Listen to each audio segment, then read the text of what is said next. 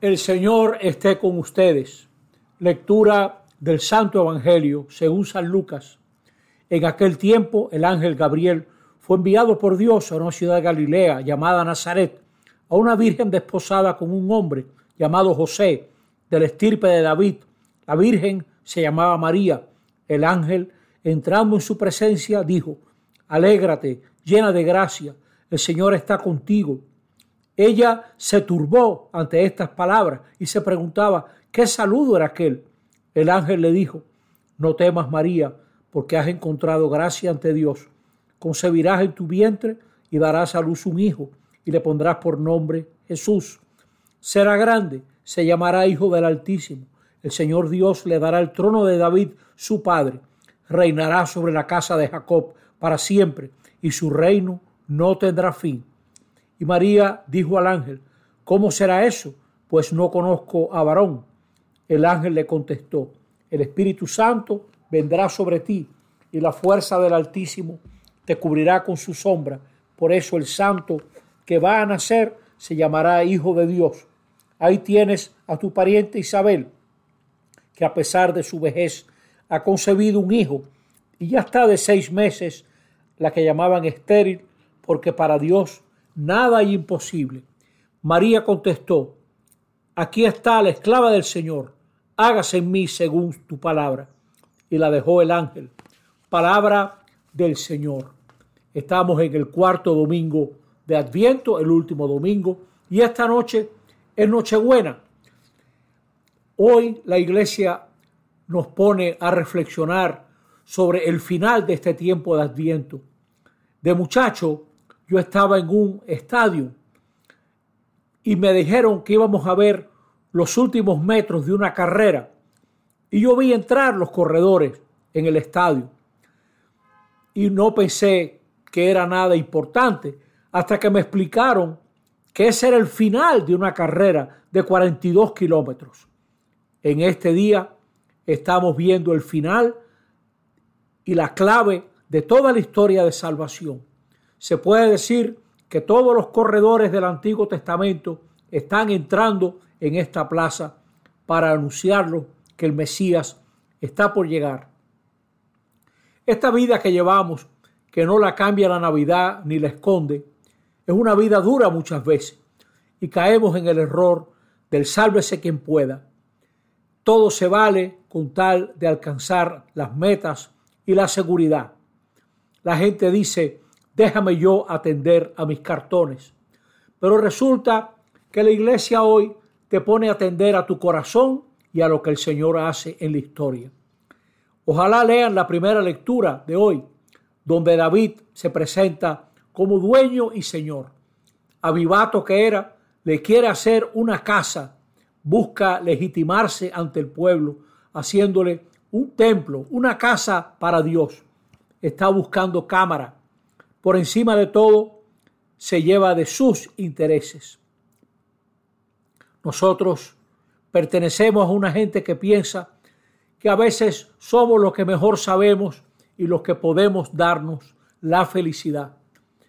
Pero nosotros estamos llamados a entrar en el designio de salvación de Dios nuestro Padre, donde nuestros profundos deseos del corazón encuentran su realización plena Dios no compite con ninguno de nosotros. Acoge nuestros deseos y los redimensiona, los lleva más lejos. La plenitud viene de Dios. Como le pasó a David, el profeta Natán le va a revelar a David que no es una casita de piedra de lo que se está hablando, es de la dinastía de David. David jamás pensó que el Mesías, el Salvador, iba a ser uno de sus descendientes. Y la escritura dice, Él me invocará, tú eres mi Padre, mi Dios, mi roca salvadora. ¿Cómo esto se cumple en Jesús? Nadie como Jesús le puede decir a Dios, tú eres mi Padre. Nadie como Jesús. Y lo grande es que desde que Jesús vino nos asocia. Nosotros también podemos decir, que Dios es nuestro Padre. Cuando oren, digan, Padre nuestro. Desde la Navidad en adelante, nosotros podemos invocar a Dios como Padre. Y David tenía grandes esperanzas para su pueblo, pero ahora resulta, como vemos en la carta a los Efesios, que todos los pueblos están llamados a creer en el Mesías. Nosotros no podemos caer en ningún nacionalismo barato, en andar con banderas corriendo por la calle como si nosotros fuéramos la realización de lo que Dios quiere. Nada de eso. El plan de Dios va más lejos que nuestros pequeños nacionalismos y no cabe en las fronteras de ningún país. Fijémonos en María, la última gran figura navideña con la que la iglesia nos enseña. David estaba lleno de astucia y esta muchacha a quien el ángel se acerca está llena de gracia. En ella se revela la iniciativa de Dios. El ángel se le acerca y María escucha el deseo del corazón de Dios. No manipula a Dios como David, está obediente, atenta. Ella nos está enseñando. Ahora acoge en tu vida la iniciativa de Dios. Acojamos en nuestro corazón lo que Dios nos propone, que nadie nos hará propuestas mejores. Déjate afinar por la nota que da la bondad de Dios. No pienses solo en tu bien. Deseale el bien a todos para que nosotros podamos ser también hijos del Altísimo. No se trata de un reino que empieza y acaba. El ángel le dice, y su reino no tendrá fin. Podemos esperar en Dios porque Dios siempre nos supera.